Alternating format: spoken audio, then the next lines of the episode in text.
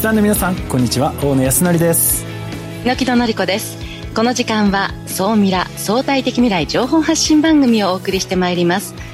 ニュースや情報をもとに仮説を立て予測することが可能な相対的未来につながるヒント総ミラをいち早くリスナーの皆さんにお届けしていく情報番組です。パーソナリティは大野康則さんです。よろしくお願いします。よろしくお願いします。えそして日本能率協会総合研究所マーケティングデータバンクエグゼクティブフェロー菊池健司さんです。はい、えー、菊池健司です。今日もよろしくお願いします。えー、今日はですねアフターコロナを見据えてもこの成長市場注目ですねというマーケットについて取り上げたいと思います。よろしくお願いします、はい、さあそして本日未来コンパスゲストはこの方です。トヨタテクニカルディベロップメント株式会社代表取締役社長執行役員の香川義之さんです。香川さんよろしくお願いします。よろしくお願いしますあの TTDC さんこのトヨタテクニカルディベロップメント株式会社なんですけれども我々が知らないこの車両開発の部分でですね縁の下の力持ちで裏側を支えている会社さんなんですけれども今までどんなことをやってきてこれから新しい事業どんなことをやろうとしているのかそのあたりたっぷりお話をお聞きしたいなと思っております。はい。よろしくお願いします。この番組は YouTube でも配信しています YouTube はラジオ日経の番組サイトからご覧いただけます。こちらもぜひチェックしてください。それでは、番組スタートです。この番組は、日本能率協会総合研究所の提供でお送りします。総ミラートレンド。総ミラトレンド。このコーナーはビジネスの最新ニュースを大野さんがピックアップ、そして解説していくコーナーです。よろしくお願いします。はい、よろしくお願いします。えー、今週はですね、エネルギーのニュース、えー、こちらをですね、取り扱っていきたいなと思います。エネルギーなんですけれども先週あかなりですねリリースニュース案件多かったです。でまず例えばトヨタ通商の子会社がですねアフリカで陸上風力の事業を拡大をしていくというような発表されたりですとか、まあ、中国のですね自動車メーカーのトップでがですね今後ですね中国新車販売は3年後にですね新エネルギー車がまあ6割を超えていくんじゃないかというような形で発表されたりあとはグーグルがですねアイルランドで初の長期再生可能エネルギーの契約を締結するなどですねありとあらゆる分野でエネルギーに関する動きっていうのが、まあ、非常に活発になってきております。これはあの、まあ、中国海外もそうですし日本国内でもやっぱり非常に動きが活発に今なってきてると。ちなみにアフリカで陸上風力発電って今あるんですか？榎木さんなんか知ってました？わからないです。でもねあの古城あの湖の上でのあの風力発電はえー、ルワンダで見ました。お、うん、ね、今もう各国ごとにですね本当にエネルギーをどう獲得していくのかっていうのは本当にこの課題になってきてるんですけれども実はあの日本もですね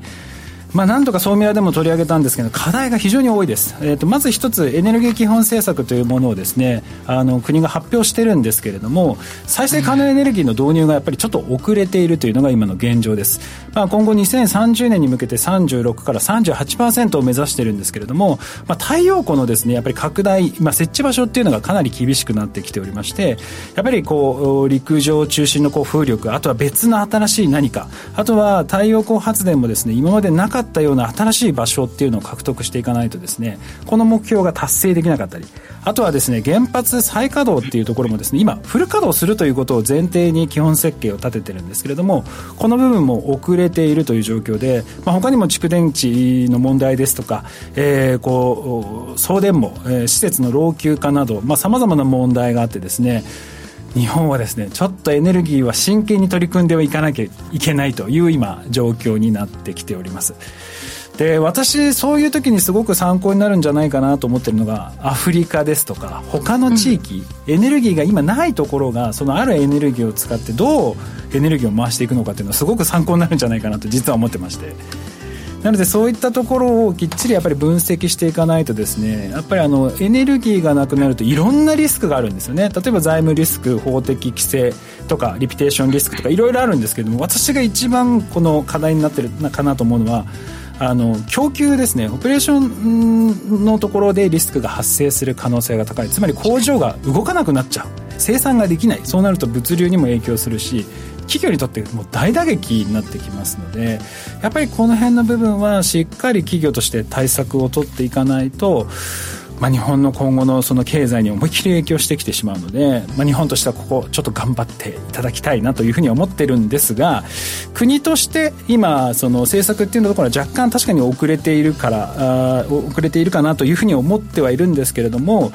だからこそですねなんか私はあの可能性があるのかなっていうふうに非常に思ってまして、まあ、国が対策が遅れてるからって言ってその嘆くのではなくむしろそれをチャンスと捉えてこのエネルギー分野でいろんなことができるんじゃないかなというふうに思ってますので、まあ、国内もそうですし海外の動きを見ながらこの辺の部分の新規事業ぜひチャレンジしていただければなと思います。あの私先週までまあアフリカに 2, 2ヶ月半滞在している中で、えー、と8カ国行ったんですけどどの国も1日のうちに何回か停電があったんですね。停電がもう毎日起こることだったんですよ。だからこう不安定だという状況の中でどうビジネスを継続させていくのかということがもしかしたらこう不安定な国はもう長けてるのかな。こう安定供給前提のビジネスではなくて不安定供給前提のビジネスを考えていくと強くなるのかもしれない。うん、確かに。今の日本は、うん、あの基本的に安定供給するということを基本前提にしてビジネスを構築しているのでそういう考え方必要かもしれないですね、はい、ここまでは総ミラートレンドでした。一旦 CM です。相対的未来情報発信。総ミラ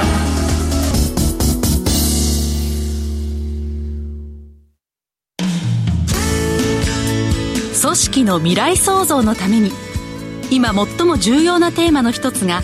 事業開発です。その事業開発を支援すべくスペックホルダーと日本能率協会総合研究所あつらいの3社が新サービスをスタートしました。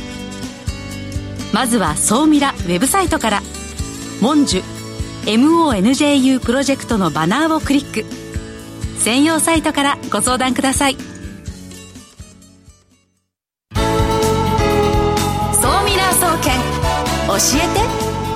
所長最新データから未来がわかる、総ミラ総研、教えて菊池所長のコーナーです。菊池さん、よろしくお願いします。はい、えー、今週もよろしくお願いします。はい、えー、今日取り上げるのはですね、はい、アフターコロナを見据えても、この市場は成長市場だなと思う、マーケットに関する最新データが先ほど発表されましたので、ご紹介したいと思います。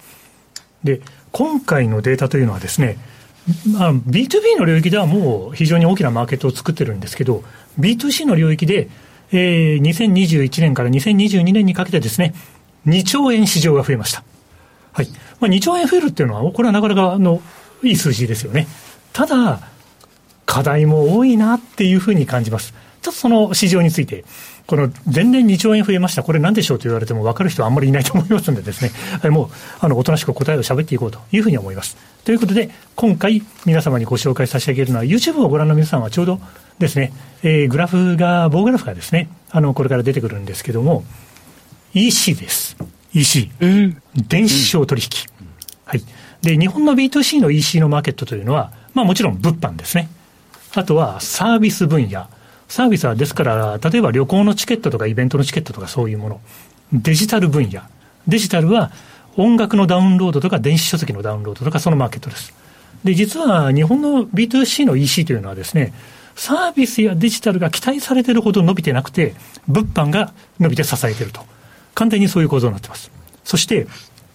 今、B2C、EC の市場規模はですね、これあの、ソーミラーフリークの皆さんはぜひ知っておいていただきたいんですけど、22.7兆円。2022年。はい。えー、ですから前年からですね、ちょうど2兆円ぐらい増えてるので、そういう意味でいくと、まあ1年で2兆円増えるマーケットがそんなにたくさんあるわけではないですから、これはやっぱり、あいい感じで来てますよね、というような、まあコロナ禍がありながら、まあコロナがあったからというのもあるんですけども、はい。右肩上がりで増えてきてる。これってネットショッピングも含んだあ、含んでます。なるほど、だから急激にこの特に物販系っていうところが今、伸びてきてると、おっしゃる通りですね。なるほど。そうなんです。で、まあ、ソーミラフリークの方は B2B の方も多いので、B2B の EC の市場というのもですね、次にちょっとご紹介をしておくと、ここは簡単なコメントのみになりますけども、実はあの B2B の領域って、もう、あの、いわゆる EC 化率というのが37.5%ですね。はい。ですから、あの、自動車部品の流通等々も含めてですね、もう4割近くというのが、あの、EC のプラットフォーム上で取引がされていて、そういう意味でいくと、B2C の EC ってまだ10%もいかないので伸びしろは満載。で、B2B の EC は、やっぱりあの、面白いプレイヤーさんがいっぱい出てきてるんですけども、まあ、期待通りに市場が伸長していて、実は420兆円ぐらいも市場があるんですね。でそれでいくと B2B と B2C のあのしあ結構市場規模的に違いがありますねということをですね、あの皆様にも見ていただけると思います。で、今日はですね、その中でも B2C の EC の最近のトレンドを少し話しておきたいなというふうに思うんですけども、B2C の EC ですね、これを見ていくと、実は、あの、YouTube でご覧の皆さん、ちょっと字が小さいかもしれないんですけども、食品とか飲料とかお酒の EC って、市場がぐーんと伸びているように見えるんですけども、まだ全体の市場のうちの EC 化率って4%しかないんです。まあやっぱりまだね、今、コンビニに行ったり、スーパーに行ったり、買い物する人はまだ多そうですよね。はい、そうですよね。ですから、あの、重たいものを担いだりとかですね、いろいろカートみたいなものに乗せて運んだりとか、そういう人たちが非常に多いと。逆に、あの、B2C の EC で、あの、EC 化がどんどん進んでるのは、もうメーカーに家電製品とかですね。うん、はい。中国とかだとあれですよね。あの、大型の電気冷蔵庫とかを、もうドローンで超高層マンションの屋上から 搬入したりとかしてますよね。まあ、すごいなと思って見てますけど、生活家電とか AV 機器とか、あとは本とかですね。はい。まあ、書籍はそうですよね。やっぱりあの、アマゾンをはじめネットで買う人多いと思うんで。あとは生活雑貨とかアパレル系。そのあたりはうまく伸長してきてるんですけど、まだやっぱあれですよね。車であったりとか、食品であったりを B2C の世界で EC で買う人というのは少数派。まあ、だからこそ市場の伸びしろがあるよねと。そんな話だと思います。で、このデータ見て、あ、そっか、みたいなことで、あの、まあ、実はリスナーの皆さんにはですね、電子商取引に関する市場調査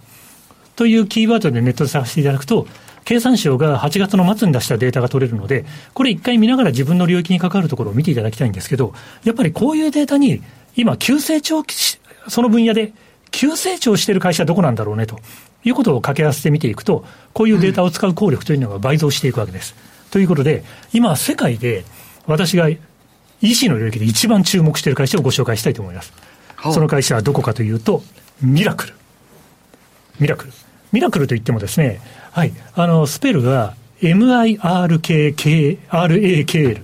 MIRAKL と書いてミラクルなんですが、この会社、フランスの会社で、実は去年日本にも進出してきてるんですけれども、EC のサイトをですね、いろいろプラットフォームを作るのを支援するサプライチェーンの会社で、実は世界中でいろんな大手の事業者さんがミラクルに頼んで EC サイトを作ってもらってると。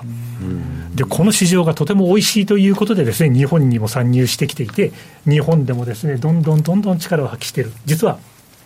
これ、ベースに近い感じですかね。そうですね。そうです。それのグローバル版です。グローバル版。はい。そっか、グローバルか。グローバル版なんです。で、世界でぐんぐん実績を積んで日本に来てるというのが恐ろしい。やっぱりジャパンの市場って美味しいんですよね。そういう意味でいくと。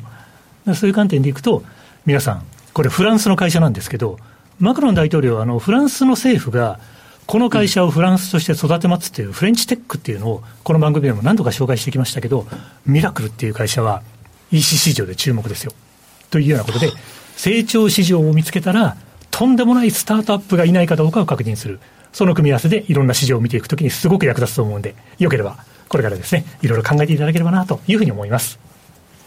さあ、では菊池さん、今日のお話を総ミラ的にまとめていただきましょう。はい、ポイントの部分だけご紹介します。やっぱりですね、B2C の領域はまだまだなんですよ、EC。これは、あの、ただ、市場が成長しすぎると、物流の問題が生じる。届ける人が足りないよねと。そもそもそういう問題があるので、そのあたりをどう折り合いをつけるのかというのが非常に大きな課題です。あと、義務的な購買はネットで買う。でも、人生に潤いを与える楽しみの購買はお店に行かないとダメだと。そういうやっぱり人間の心理のブロックみたいなものをいろいろ研究されていくといいと思います。そしてもう一点だけ。日経業界地図とか、会社指揮法業界地図。2024年版が書店に並んでますので、最新の業界地図で世界と日本の EC の分布図を見てください。そうすると、はい結構驚くような会社がそういう記事に出てくるということをよく分かっていただけると思います。業界地図は必見です。今日は以上です。はい。ここまでは、総ミラ総研教えて菊池所長のコーナーでした。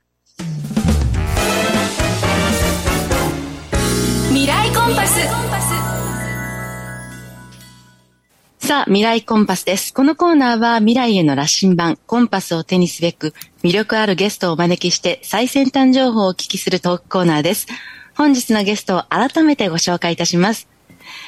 トヨタテクニカルディベロップメント株式会社代表取締役社長執行役員の香川義之さんです。よろしくお願いします。はい、よろしくお願いします。このトヨタテクニカルディベロップメント、まあ、略して TTDC なんですけれども、はい、事業として、まあ、大きく分けて IP 事業と計測シミュレーション事業、この2つをされているんですけれども、これ、具体的にどういった事業を展開されているんでしょうか？そうですね、あのまず IP っていうのは、これ、あのまさに知的財産に関する事業なわけですけれども、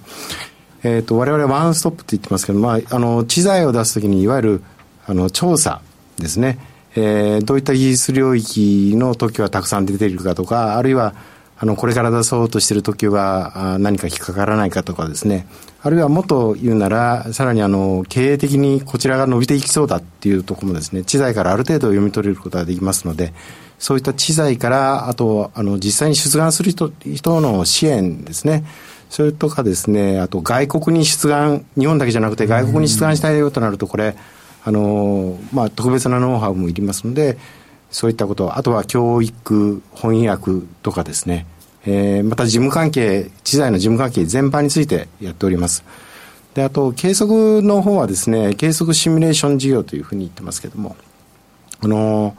この計測シミュレーションっていうのはまさにあの、測れないものは工業の世界では作れないってよく言われます。まずは測るっていうことが一番重要なわけですけども、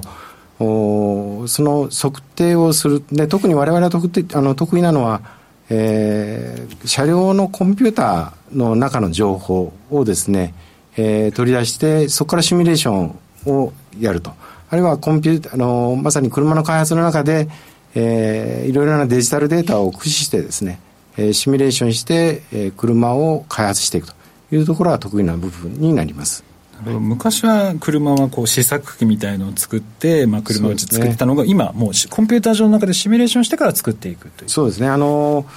まだまだすべてがなくあの試作車がなくなっているわけではありませんけれども、まあ、あの実は私のあのキャリアのですね多くは試作なんですよ。ええ、なのであの私はあの生粋のそのものづくり屋なんですけどもあのまあものでないとできないということもまだまだたくさんあります。だけどあの例えば企画段階においてはコンピューターで予測をすると。いうことがもう必須ですしまして今どんどんあのコネクティッドカーとかですね、えー、車がいろんな情報をハンドリングする時代になってきてますそうですね。まあコンピューターでそういったものもシミュレーションして製品化していくと。いうのがあの今の自動車会社のトレあの、まあ、メインになっていると考えていただいていいと思いますね。うん榎戸さん、この IP 事業とこの計測シミュレーション事業、この2つの事業のところで、どのあたりがこう気になりますか？いや、もうあの、まあ、トヨタといえばもう、まあ、世界でもトップですけれども、こう、世界とどう戦っていくのか、その国内だけではなくてね、なんかこう、知的な部分と、そうですね、また、こう、シミュレーションの部分、もう競争が激しいじゃないですか。はい、もうそ、もうそうした中でこう、どうスピードアップしていくのか、またこう、あの、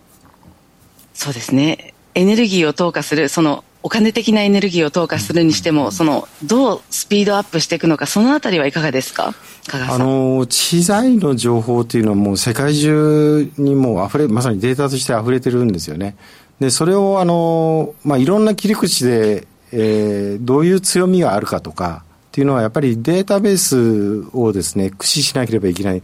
であの、そのデータベース、当然、あの、いろんな会社、たくさんのデータベースあるわけですけども、当然、あの、リソースとしてお金もかけながら、えー、やっていかなきゃいけないですし、そのデータベースを、まだ現時点では AI も使えますけども、AI のっていうのはまだまだこれからですので、あの人がそれをハンドリングしなければいけないという点においては、人の能力ですね、えー、計算、あの、調査をする、調査をする、あの、能力、つまりまあ技術的な知識も含めてですね、えー、その辺は重要な部分だと思いますね。で、あと、シミュレーションの方もですね、これ日進月歩で、えー、どんどんこれまた AI が入ってきて、えー、ということですので、えー、デジタルデータをこう流通させるということが極めて重要です。で、さらにあの、つなぎ合わせるっていうんですかね。あの、車っていうのは、あの、一点でも部品がないと車になりませんので、えー、実に裾野が広い産業ですし、えー、多くの仕入れ先さんが関わっていると。で、そういったものをですね、あの、データ上に乗っかってるものと乗っかってないもの、まあ、たくさん、あの、ありますけれども、そういうものをつなぎ合わせるということが大事かなというふうに思います。まあ、この IP 事業、そしてこの計測シミュレーション事業で、まあ、なかなかこの2つのこう事業を展開されている企業さんが非常に少ない、まあ、ニッチなある意味市場なのかなという気がするんですけれども、まあ、この他の人ができないようなこの計測 IP 事業というのをやられながら今新しくその次世代事業の開発のところにもチャレンジをされているのかなと思うんですけど、はいはいね、これはななぜこのこういった新しいことにチャレンジをされているんですか、えっとですねあの我々あのまあ、親会社トヨタ自動車ですけども、あのそこのトヨタ自動車をですね、例えば、あの開発惑星というふうに、もう開発をする惑星と、まあ、これ別にトヨタ自動車じゃなくてもいいんですけども、あらゆる、その、工業製品であり、あるいは新しく新規事業をやられようとしてる人もそうだと思うんですけど、何かをやろうとするときには、必ずこの我々がやってる知財みたいな話とか、計測をするとかっていう話っていうのはついて回るんですよね。で、これって、その、考え方によってはですね、まさにあの、惑星の大気圏のような存在であると。つまりまあ、光と水と空気を与え、え時にはですね、隕石からその惑星本体を守る。これまあ、知財なんかではまさに守るっていうこともありますし、そういったことをやる機能として我々体験と呼んでます。だからまあ、これ、あの、時々冗談で体験ビジネスだっつって我々 言ってて、その体験ビジネスをやろうとすると、地べたにくっつけない、ついてないと、あの、当然、そこの生物は空気を吸うことできませんから、いかにそのお客さんに近寄って、その近づいてですね、本当の困りごとを知って、適切なソリューションを提案すると、プロバイドしていくというところが重要な部分だというふうに感じます。あとまあそういう新しいことをこれからやっていくっていう時に今までの多分やり方と大きく異なってくるところもああった時に、はい、この社内でざわつきといいますかえ、ね、なんかちょっと方向性が大きく変わるって時にそれをこうどうこう社員の方にこう情報をインプットしてでそういう体制作りをされていかれたんですか？そうですね。あの先ほどの体験であるがゆえにあの知財と計測だけじゃなくて、まして車だけじゃなくて、いろんな業界におそらく望まれてるだろうなっていうところがあったわけですけれども、それをやっていくときにですね、あの、まあ、まずは、うん、やっぱりこれまでずっと親会社、トヨタの子会社ですので、えー、どうしても仕事というのは与えられてしまう、与えられたものをやるんだっていう気質がどうしてもあるんですよね。あの、一方でその技術レベルは知財にしても、計測にしても大変高いというのがうちの会社の特徴です。なので、そのマインドセットをどうやって切り替えていくのか。つまり、あの、あの、自分から仕事を探しに行くというマインドを作っていくのをどうしたらできていくのかという、あの、まあ、大人の子会社になろうよと。子供の子会社ではなくて、本当に大人の子会社、だから大人の子供として、まあ、自分たちでやっていくようにしようというような仕掛けをしていったということだと思いますね。このまあいろいろなそのリスナーの方もそうですけれども、やっぱり大企業の中でそのまあ、社員の方含めてマインドセットをしていくっていう、まあ、そういった組織を作っていくというのはなかなか大変なのかなという気がするんですけれども実際 TTDC さんの方ではそのマインドセットするためのその組織作りっていうのはどのようにやられてるんでしょう？か、はい、あのまずですね、えっと、この新規事業を進めるところっていうのは社長直轄にしました。で、これは、うん、やっぱりですね、あの、丁寧に育てていかなければ、まあ、草花と一緒で、あの、育ちかけのところでいきなり踏まれて終わりっていうふうになっちゃいけませんので、ある程度やっぱり丁寧に育ててあげる必要があるというので、えー、そう思いましたので、まあ、社長と直轄の組織にしたということ。それともう一つは、あの、社員全体のモチベーションも上げたいということで、公募を社内で行いました。はい。まあ、そういう仕掛けでですね。まあ、社長直轄で、まあ、そういったものをきっちりこうまあ、経営層がサポートしながら育てていくであとは社員のこのモチベーションとか風土だとかそのモチベーションを上げさせていくために公募制度っていうそうです、ね、この2つの体制を整えていかれたと。はいでまあ、その今後、まあ、組織もこう、えー、できてきてですね新しいことにこうチャレンジしていかれるのかなと思うんですけれども今後の戦略というのはどういったところに今主眼を置かれてるんでしょうか？えーとですね、あの我々も車両に関してはえーまあ、計測の方もそうですし知財の方もナレッジを十分持ってます。でそれをやっぱり拡大していくということを、まあ、いわゆる開発惑星となるところをいろいろこう拡大していくということは重要なことかなというふうに思います。それはあの自分たちの技術をより高くしやてあのしていくということも大事ですし、えーまあ、あの我々自身がですね、えー、育っていく中で、まあ、デジタルというのは今逃せないキーワードになってますので、えー、そのデジタルを駆使するためのデジタル開発センターっていうのをですね、えー、来年の2月に、えー、当社の本社の中に作ることにしました。でそこに来ればですねあのデジタルでものの開発をするっていう分かんないっていう人大変多いと思うんですけども、えー、そういう人たちもまあ一通りの機器を触ってもらいながら実際の開発デジタルで、えー、車両を開発するっていうのはどういうことなのかっていうことをもう実感していただけるかなというふうに思います。ありがとうございます。えー、お時間が来てしまいましたので、残りはですね、えー、総ミラアフタートークの方で、このデジタル開発センター、あとは新規事業の舞台ですね、具体的にどういうことをやろうとしているのか、そのあたりをですね、お話をお聞きできればなと思っております。えー、本日のゲストは、トヨタテクニカルデベロップメント株式会社代表取締役社長執行役員の香川義之さんにお越しいただきました。ありがとうございました。はい、ありがとうございました。ここまでは未来コンパスのコーナーでした。はい、えー、ぬきどさんは今日はどちらにいらっしゃるんでしょうか？今日はカナダトロントの近くのナイアガラフォールズという町にいます。なんかね通信がすごく安定してる。安定してますかね？ね。アフリカはちょっとご迷惑をかけましたけれどもはい。アメリカこの後も行きますので大丈夫だと思います。しばらく。なんかそうやってこう世界をこう旅されてるとやっぱりもう文化がそれぞれの国ごとに違うじゃないですかやっぱり肌でいろいろ感じます、はい、そうですね。まあはい。あの便利なところ不便なところいろいろありますけれどもでもなんかそれも含めてなんか国民性を作ってるなっていう感じはしますね。ねそれも早くこう榎戸さん帰ってきていただいて日本でもそのね そこでこう培ったノウハウというのをぜひ生かしていただければなと思います、えー、今週も榎戸さん菊池さんありがとうございましたありがとうございましたありがとうございました。この番組は日本能率協会総合研究所の提供でお送りしました。